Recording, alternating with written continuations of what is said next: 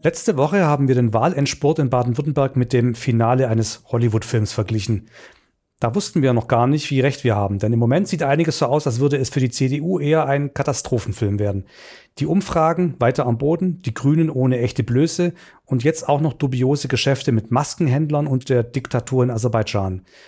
Währenddessen wächst bei steigenden Corona-Zahlen bundesweit die Sorge, in einen neuen Lockdown zu taumeln.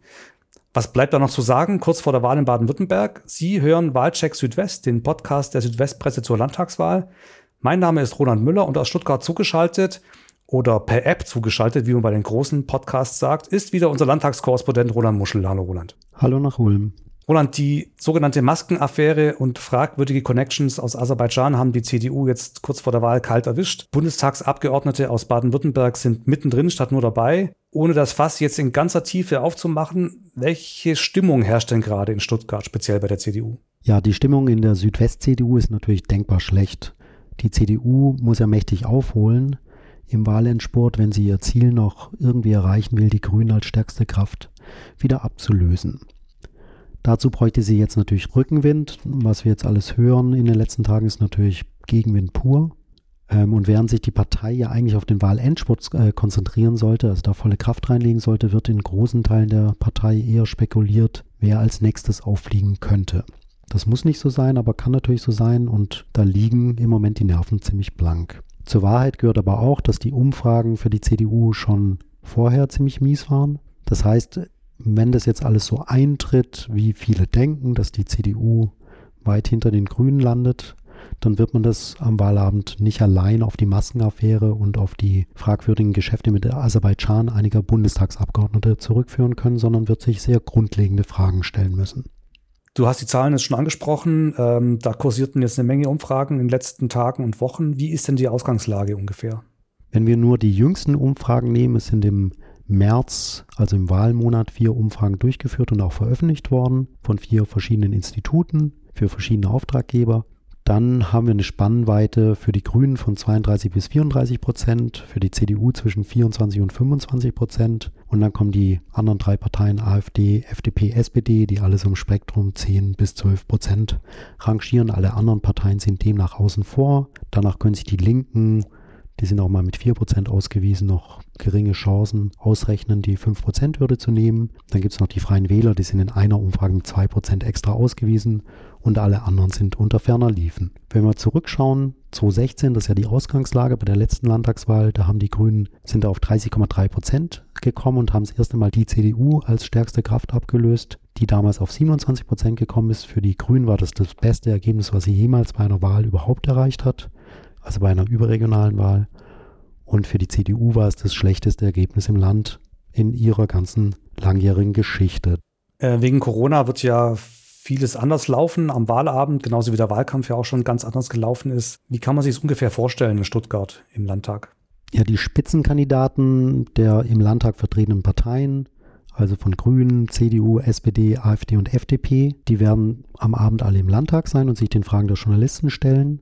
Da werden alle Teilnehmer vorher auf Corona getestet, damit es einen sicheren Ablauf gewährleistet. Es werden ja doch mit zwischen 600 und 900 Personen da sein, also relativ viele, allerdings nicht, nichts im Vergleich zu den vergangenen Wahlen, wo das wesentlich mehr waren und wo die Parteien auch dann noch in separaten Locations, in, in der Gaststätte oder wie auch immer ihre Wahlfeiern hatten. Das wird diesmal alles nicht stattfinden. Da hat eben Corona doch sehr einschränkende Wirkung. Die Spitzenkandidaten selbst dürften so gegen 16, 16.30 Uhr erste Wasserstandsmeldungen erhalten von den Umfrageinstituten. Die gehen am, am, Wahltag eigentlich immer an bestimmte Wahllokale und befragen die Bürger direkt nach der Wahl, also wenn die aus dem Wahllokal rausgehen, wie sie denn abgestimmt haben und berechnen daraus so erste Trends und Prognosen, die dann auch um 18 Uhr über die Bildschirme flimmern. Das heißt, die Spitzenkandidaten sind dann schon vorbereitet, was auf sie zukommt. Ähm, und die müssen ja dann auch schon vor 19 Uhr ihre ersten Statements abgeben. Und ja, da können sie sich rechtzeitig drauf einstellen und natürlich auch schon gewisse Wordings innerhalb der Partei absprechen. Wer sich wundert, warum dann ähnliche Slogans von verschiedenen Leuten der gleichen Parteien immer verbreitet werden, der darf das darauf zurückführen, dass das vorher alles per SMS oder wie auch immer schon abgestimmt ist. Könnte es auch zeitliche Verzögerungen geben wegen Corona und der speziellen Regeln dieses Mal? Ja, damit muss man rechnen. Wir hatten vor fünf Jahren ein Endergebnis um ungefähr 22.30 Uhr vorliegen. Das wird am anderen Tag oder kurz, ja, ein paar Tage später nochmal ganz offiziell bestätigt, wenn nochmal alles nachgezählt und überprüft ist. Aber das ist eigentlich sozusagen dann das Endergebnis, was am nächsten Tag in den Zeitungen steht. Da muss man damit rechnen, dass es diesmal ein bisschen später wird, weil wir einen sehr hohen Anteil an Brieffehlern haben werden, bis zu 50 Prozent. Die sind natürlich alle im Umschlag, müssen geöffnet werden und so weiter. Dazu kommt, dass möglicherweise es diesmal ziemlich viele Direktmandate für die Grünen geben könnte, mehr als ihnen zustehen könnten nach der Stimmenanzahl für die Partei insgesamt. Dann gibt es Überhangsmandate, dafür gibt es wieder Ausgleichsmandate für die anderen Parteien. Das heißt, da muss ein bisschen öfter nachgerechnet werden, wer dann noch nachrücken darf oder ein Überhangmandat und ein Ausgleichsmandat erhält. Das könnte es auch nochmal zu leichten Verzögerungen führen. Aber ich denke, dass wir spätestens um 23 Uhr ein Ergebnis haben werden. Erste Trends, wie gesagt, wird es ja schon relativ früh geben. Ja, wird eine lange Nacht, auch für uns. Ähm, am Montag geht es dann direkt weiter. Es wird ja auch schon viel spekuliert, welche Koalitionsoptionen es nach der Wahl geben könnte. Was hältst du denn für die wahrscheinlichsten Varianten? Ja, jetzt muss man natürlich erstmal abwarten, wie das Wahlergebnis am Sonntag ausschaut. Da gibt es die Umfragen, aber wir haben ja auch schon große Überraschungen erlebt bei verschiedenen Wahlen im In- und Ausland. Insofern kann man da nur von Wahrscheinlichkeiten reden. Im Moment ist die größte Wahrscheinlichkeit, dass die Grünen zwei Optionen haben werden, nämlich eine Fortsetzung der Koalition mit der CDU wie bisher oder eben ein neues Bündnis, eine sogenannte Ampel mit FDP und SPD. Wenn das so kommt, also wenn es diese zwei Optionen geben wird, es gibt ja sowohl bei der SPD wie bei der FDP noch Hoffnung, dass es möglicherweise auch für ein Zweierbündnis mit den Grünen reicht, also Grün-Rot oder Grün-Gelb. Und die CDU hat natürlich die Hoffnung, dass sie auch noch äh, irgendwie eine Regierung bilden kann. Wenn alles so kommt, wie viele Beobachter denken und worauf die Umfragen hindeuten, dann haben die Grünen zwei Optionen und sie werden diese zwei Optionen sich möglichst lange offen halten, und mit allen Seiten sondieren, weil sie so natürlich die beste Ausgangslage für Verhandlungen haben, um ihre Inhalte möglichst weitgehend umzusetzen.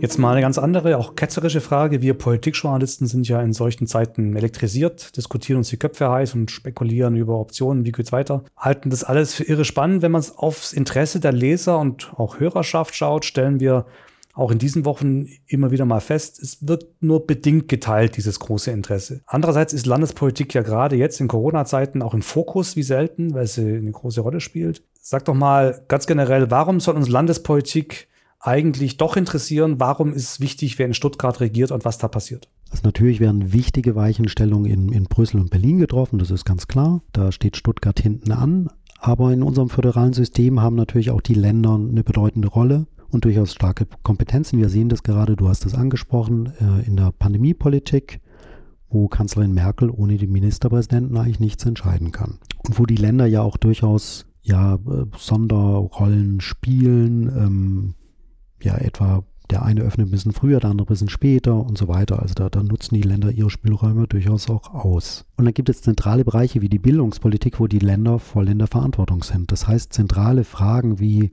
wie viele Pädagogen stellen wir ein, welches Schulsystem fördern wir, also welche Schultypen, wie viel Geld verlangen, wollen wir für die Kitas verlangen, wollen wir die möglicherweise umsonst, also kostenlos zur Verfügung stellen. Solche Fragen sind alle Fragen, die der Landtag oder das Land entscheidet. In Zusammenarbeit teilweise mit den Kommunen, die ja Schulträger sind. Ja, und dann gibt es regionale Besonderheiten. Ich nehme mal für Baden-Württemberg die starke wirtschaftliche Abhängigkeit von der Automobilindustrie. Da werden natürlich die äh, industriepolitischen Weichenstellungen woanders getroffen. Wenn China jetzt zum Beispiel entscheidet, also ein starker Exportmarkt auch für Baden-Württemberg, dass man bestimmte Antriebstechnologie bevorzugt, dann müssen sich die Unternehmen natürlich darauf einstellen.